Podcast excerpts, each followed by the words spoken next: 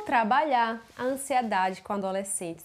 Gente, é tão comum os adolescentes estarem com os nervos à flor da pele por tantas mudanças que acontecem, né? Muitas vezes o Enem, as provas de vestibulares, as próprias relações com os pares, as relações com os pais e familiares, as mudanças hormonais e todos os novos desafios e novas situações que acontecem na vida. Realmente não é fácil adolescer, né, gente? Muitas vezes eles trazem tantas questões e ansiedade, com certeza, é uma das grandes questões que aparece na prática clínica para a gente trabalhar com os adolescentes. E a TCC é uma abordagem que pode nos ajudar grandemente a ter excelentes resultados com esses adolescentes. E para início de conversa, eu acho sempre importante a gente explicar para os nossos adolescentes o que é ansiedade, porque muitas vezes eles têm a tendência de achar que a ansiedade é ruim que não serve para muita coisa e que só serve para atrapalhar a nossa vida. Mas não é bem isso que acontece. A ansiedade é uma emoção, assim como todas as outras, e ela existe para nos proteger.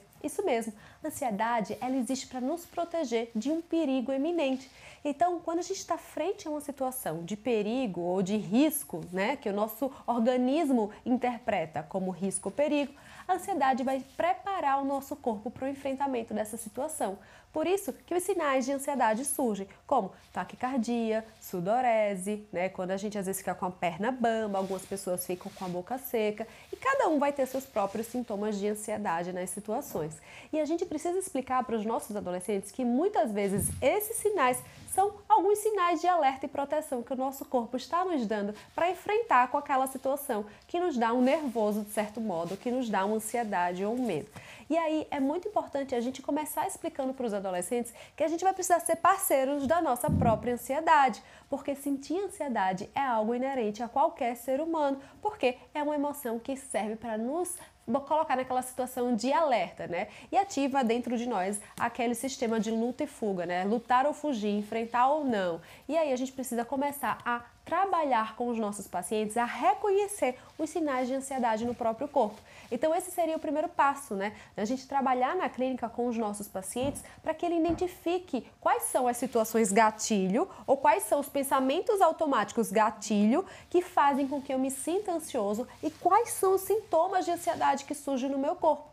Então, toda vez que eu perceber esse sintoma de ansiedade, vou ter que parar e observar qual é o pensamento automático que está por trás do meu sinal de ansiedade. Então, qual é o pensamento disfuncional que faz com que a minha ansiedade aumente. Então, esse é um dos passos que a gente faz na clínica, né? Para a gente poder fazer essa reestruturação cognitiva por meio da TCC e tentar ir transformando aos poucos a crença central disfuncional que está lá fazendo com que um paciente veja e perceba aquela situação como ainda mais ameaçadora, que muitas muitas vezes de fato nem é tão ameaçadora assim. São as distorções cognitivas que fazem as situações ficarem ainda maiores e fazer com que a, a, ansiedade aumente. Então, esse é um dos primeiros passos que a gente faz na TCC. E aí vocês vão me perguntar, mas Ana Carla, quando o meu paciente adolescente está tão ansioso, ele muitas vezes não vai conseguir perceber quais são as crenças que estão por trás, quais são os pensamentos que estão por trás. Então, antes até da gente começar a trabalhar essa parte mesmo de reestruturação cognitiva da TCC, a gente precisa atentar para um item muito importante que é a respiração. A respiração é algo que a gente precisa trabalhar muito no início do tratamento da ansiedade com o nosso paciente, para poder ele conseguir se acalmar e quando ele estiver naquela situação que é gatilho para a ansiedade dele, ele conseguir refletir e, e conversar com os próprios pensamentos, checando as evidências, como ele vai ser treinado na clínica, percebendo qual pensamento é distorcido ou não, e aí começando a dar respostas alternativas para esses pensamentos. Mas ele só vai conseguir fazer isso se ele conseguir dar uma estabilizada nessa sensação de ansiedade que surge. Então, trabalhar com os nossos pacientes exercícios de respiração é muito importante. Seja uma respiração que você vai puxar o ar pelo nariz,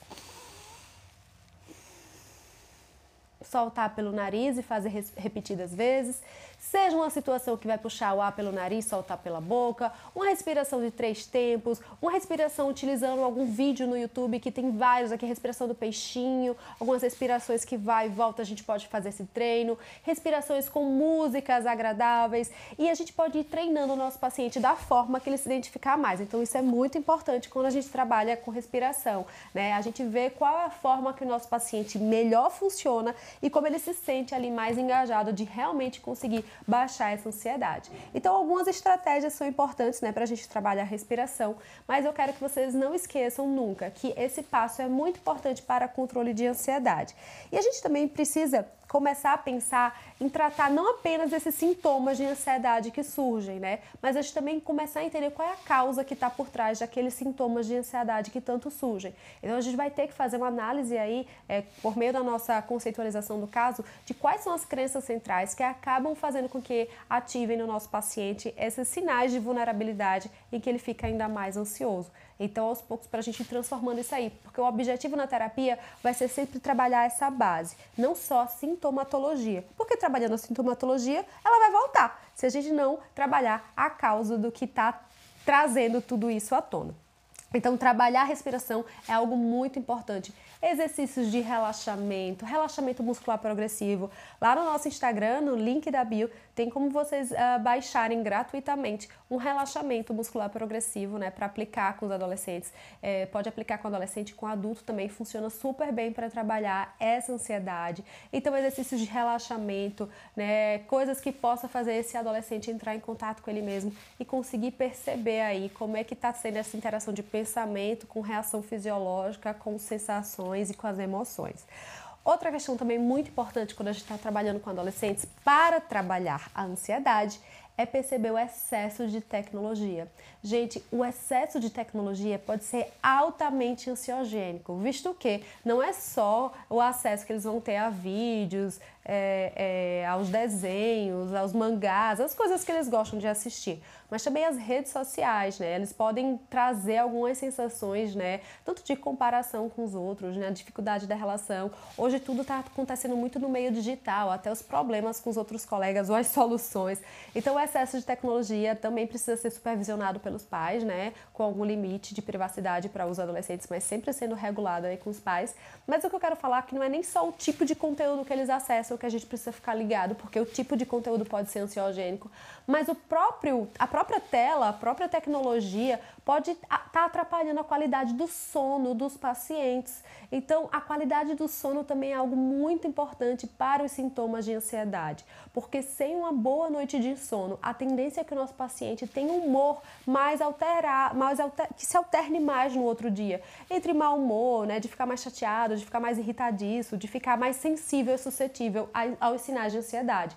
Então, uma boa noite de sono é essencial, até porque como os adolescentes estão em desenvolvimento, o sono também é reparador no sentido de ajudá-los a crescer, né, a se desenvolverem melhor. Então, esse público precisa sim de boas noites de sono. E o excesso de tecnologia pode atrapalhar a qualidade do sono, não só para os adolescentes, mas para todos nós, porque as telas passam falsa mensagem para o nosso cérebro que ainda é ainda dia e fazem com que a gente fica, queira ficar cada vez mais conectado, atrapalhando que a gente pegue no sono e que a gente vá dormir. Então, nós responsáveis, né, e nós terapeutas precisamos explicar para os nossos pacientes pacientes adolescentes que a tecnologia precisa ter horário.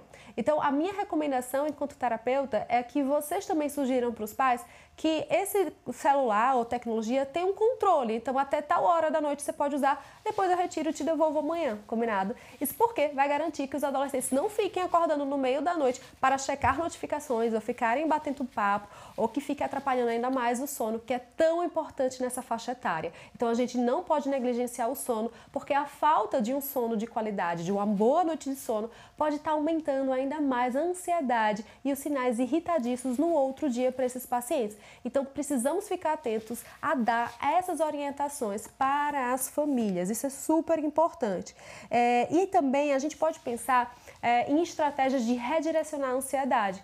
Quando o paciente está muito ansioso né, durante o dia, o que, é que ele pode fazer para tentar é, redirecionar essa ansiedade? O que é que eu posso fazer quando eu estiver muito ansioso? Eu estou ansioso, respiro, comecei a interagir aqui com os meus pensamentos, vi as evidências que a psicóloga ensinou, comecei a entender que não é e vou redirecionar a, a minha atitude. Então, ao invés de ficar ali navegando naquele site ou naquela rede social que estava me gerando tanta ansiedade, eu vou redirecionar fazendo um hobby offline que eu treinei com a minha psicóloga, ou vou redirecionar fazendo outra coisa, ou vou redirecionar pedindo ajuda a um adulto. Então, Então, acho que também é muito importante, né, quando a gente vai fazer esse treino comportamental com os nossos pacientes, que eles também saibam formas alternativas de começar a se preencher internamente para a gente poder é, deixar a ansiedade um pouquinho de lado. Então, tudo isso junto funciona muito bem. E aí, eu também trago mais uma vez né, a importância da família estar tá perto como coterapeuta, para que também possa ajudar os nossos pacientes a lidarem com esses momentos de ansiedade, né? Lembrando a eles o que eles podem fazer, o que pode ser feito e também até os chamando para esses redirecionamentos de atitude, né? Vamos fazer isso aqui juntos? O que, é que você acha da gente fazer uma receita juntos? O que, é que você acha da gente fazer uma caminhada juntos? Então, também pode ser coterapeutas em casa, né, esses responsáveis, para nos ajudarem a redirecionar esses momentos. Então isso também fica aí a dica para vocês. E uma das questões também que pode ser muito aliciadora de ansiedade na adolescência é justamente as relações interpessoais e a autoestima. Então na psicoterapia a gente precisa fortalecer muito essa autoestima, certo?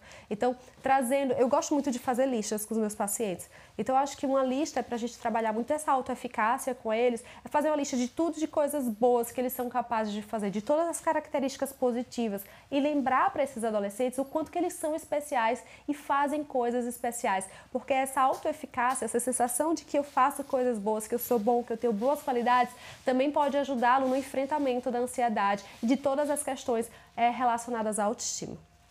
Espero que vocês tenham gostado do nosso papo hoje sobre ansiedade, adolescência e TCC e eu espero vocês no, próximo vídeo. Mas não esqueçam de deixar o seu like aqui, se inscreverem no nosso canal e continuarem nos acompanhando em todas as redes do Psicologia em Destaque. Um beijo!